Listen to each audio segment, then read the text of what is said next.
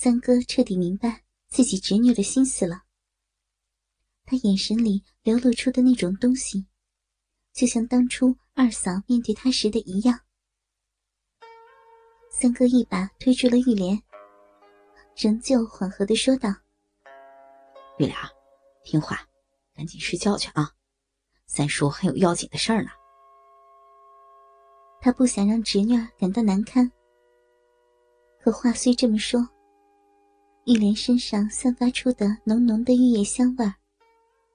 还是直冲脑门尤其是他充满青春气息的胴体，以及那种热切的眼神，让三哥的心里不由得一荡，下意识的夹紧了双腿，以免侄女看到自己的失态。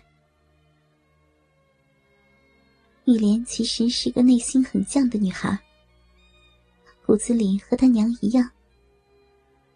此刻。他已抛去了羞涩，睁大了眼睛看着三哥。三哥的神情虽然和缓，但推着玉莲的手坚决而有力。两个人就这么僵持了片刻。玉莲忽然流下了两滴眼泪，腾地站起身，大声说道：“叔，我我不嫁人了。”说完，捂着嘴跑回自己的房间里去了。三哥好半天才回过神来，心乱如麻。那一堆账也算不下去了。他滋滋抽着烟，想让自己平静下来。可玉莲留在房里的香味，令他烦躁不安。酒力也有些被翻腾了出来。他决定出去转转，找个地方消消火。在旅馆附近的一条巷子里，他找到了一家洗头房。三哥很清楚那里面的勾当。洗头房里的光线很暗，两个年龄不大、画着浓重眼影、头烫得跟草鸡窝似的女人，正慵懒的。团坐在按摩椅里，见到三哥进来，他们也不起身，只扭过头，面无表情的问道：“洗头还是敲背啊？”“敲背，你给我敲。”三哥指着一个看上去只有十八九的女人，闷声闷气的说道，像是在跟谁赌气似的：“能到我的房间去敲吗？”他报出了自己住的旅馆名和房号。两个女的犹豫了一下，又仔细看了看三哥，点头同意了。但必须把钱先付了。三哥先回到房间，刚洗好澡，那个女的就来敲门了。等那个女的也洗好澡，两个人也没有言语。就赤裸裸的直奔主题了。那个女的虽然看上去年岁不大，但显然入道已经有些时日了。床上的技巧丰富而娴熟。她让三哥仰面躺着，两个奶子贴了上来，竟用舌头舔舐撩拨三哥的乳头，一只手则握住鸡巴。轻轻的揉捏套动，没几下，鸡巴就坚硬了起来。这时，那个女的才加大了刺激的力度，一会儿是手冲，一会儿是乳推。当三哥要求吹箫时，那个女的就在鸡巴上戴好套套，又含了一口热水，呼哧呼哧的卖力吹了起来。他的手是柔软的，他的双乳是温润的，他的唇舌是温暖的。三哥就像一具仰面躺倒、被涂满了口水的木偶，反复被那些手、双乳和唇舌交替刺激着。他感到血脉上涌，腹腔里有火在乱窜。他的手也摸到了那个女人的逼。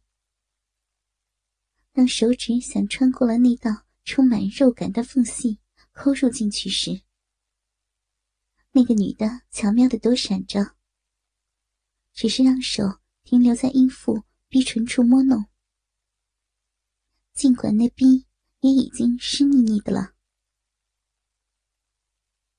三哥的身子开始不安的扭动起来，鼻息粗重，他的手。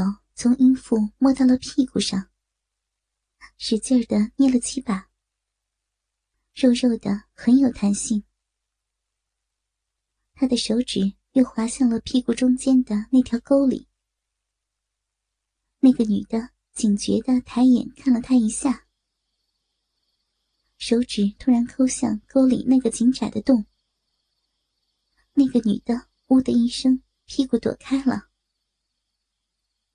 三哥嘿嘿笑了两声，一拉那个女的，示意该干正事儿了。那个女的这才停止了前戏，面对着三哥，握住鸡巴，慢慢骑坐下来。当那两件东西无比紧密的衔接到一起，那个女的就开始了有力的上下套弄，并不断的前后左右扭动。头发在无规则的飞舞着，这样的姿态让三哥备受刺激。每一次的剧烈颠簸，都使他异常的兴奋。他要那个女的叫得大声些，那个女的就闭着眼，装出一副极其风骚，又像是很受用的样子，嗷嗷啊啊的叫唤起来。刚才复杂但却激荡的前奏，你把三哥推到了欲望绝地的边缘。如此的姿态，简直就像一阵摧枯拉朽的飓风。尤其是交合富有节奏的啪啪声，简直如同拍在侵蚀了的垒块上的巨涛。没过多久，就让他彻底的崩溃。三哥的双手猛然撑到了那个女人的腰间，臀部高高的抬起，随即便发出了一声狼一般的嚎叫。当一切都恢复了平静，三哥暗暗想到：“玉莲儿在隔壁，应该都听到了吧？”第二天在回城的路上。玉莲的脸色很难看，眼睛有些浮肿，像是一夜没睡似的。昨夜隔壁房间的动静，玉莲听的是真真的。那些骚人的声音，让他心里一阵发凉，一阵发酸，一阵发痛。三哥神态自若，就跟啥事儿都没有发生一般。话中有话的笑着对玉莲说：“哈哈，叔真是老了，昨儿喝了那么点酒，就啥事儿也想不起来了。”玉莲晓得三哥话里的意思，但他啥都没有表示，只是咬着嘴唇，把额头轻贴在车玻璃窗上，默默的看着外面不断移动变换的景致。